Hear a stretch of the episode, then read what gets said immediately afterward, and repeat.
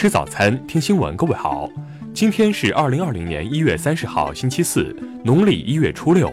邵兵在上海问候您，早安。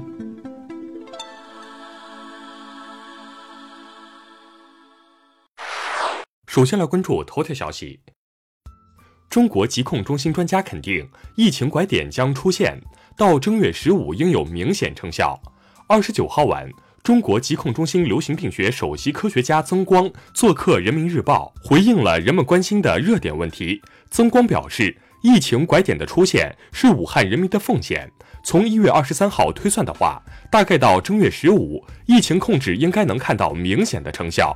曾光说：“我相信武汉关闭离汉通道的措施是很坚决的，是全方位的，它是为了使全国各地不再有输入病例。所以说。”这个拐点的出现，就是武汉人民的贡献。疾病有潜伏期，从一月二十三号推算的话，大概到正月十五，应该能看到明显的成效。现在是一个时机，第一步一定要把武汉之外的病例迅速控制。我们有决心，也有能力加以控制了。曾光还表示。我们现在不是防新型冠状病毒肺炎，是防新型冠状病毒感染。可能有些病人不到肺炎的程度，但是他是传染源，所以现在诊断标准出了四版，是因为病毒变化快，我们在适应，跟他赛跑。武汉现在在调整，把工作重心下到社区去，不要都到三甲医院去。我觉得这个做法是对的。下面来关注国内方面的消息。近日。中共中央印发通知，要求对在疫情防控斗争中不敢担当、作风漂浮、落实不力的，甚至弄虚作假、失职渎职的，要严肃问责。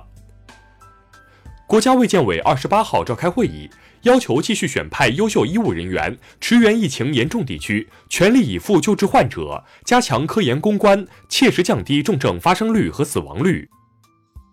根据各省上报数据统计，目前全国开通高速公路应急防疫物资绿色通道超过一万道，客货车运输储备达九点一万辆。农业农村部二十八号对外表示，当前中国蔬菜供给总体有保障。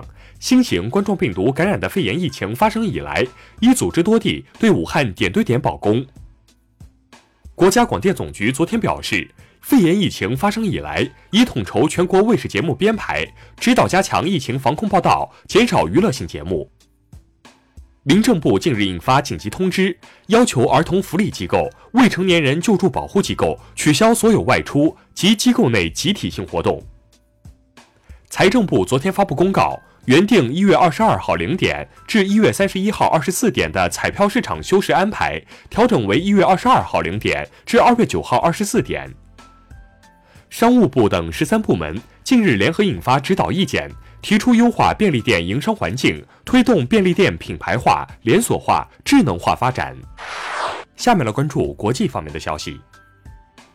美国总统特朗普二十八号公布了所谓推动解决巴以问题的世纪协议，该协议承认耶路撒冷为以色列不可分割的首都。美国国会参议院针对总统弹劾案的审理进入第七个审理日。随着辩方律师团队结束陈述，控方辩方已正式完成针对弹劾案的开案陈述。美国官方二十八号宣布，二十六号发生在加利福尼亚州卡拉巴萨斯市的直升机坠毁事故中，包括科比在内的九位遇难者遗体均已找到。世界卫生组织二十八号表示，将尽快派遣国际专家团队赴中国进一步了解新型冠状病毒肺炎疫情，并就全球疫情防控予以指导。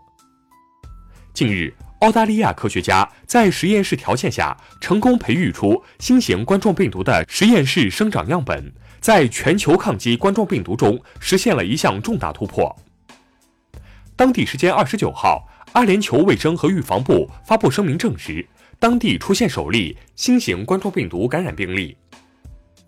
世界卫生组织二十八号宣布，正在启动全球新型冠状病毒临床数据平台，加快新型冠状病毒全球应对工作。新西兰总理阿德恩日前宣布，二零二零年的大选日期定为九月十九号。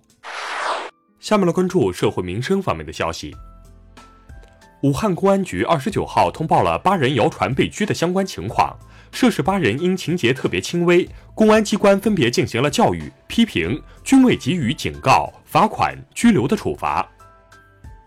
武汉黄某等四人，二十二号到无锡投奔亲戚，辖区接到电话联系其一家居家隔离，但该户九人拒不配合，公安部采取果断措施，对黄某一家强制执行定点隔离。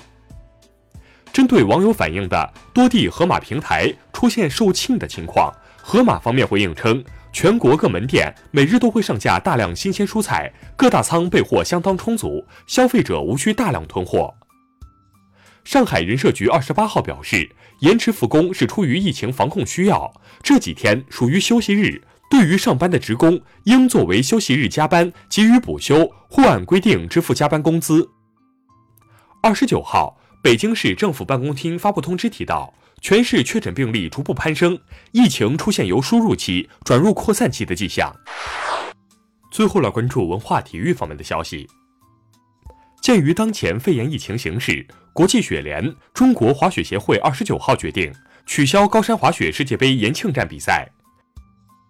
澳大利亚网球公开赛结束男单四分之一决赛的争夺，世界第一纳达尔总分一比三不敌奥地利名将蒂姆，无缘四强。纽约爱乐乐团第九届中国新年音乐会二十八号晚在纽约举行，这是这支著名乐团连续第九年举办中国新年音乐会。国家大剧院二十九号发布公告称，根据肺炎疫情防控工作需要，二月一号至三月一号，剧院将闭馆，恢复开放时间另行通知。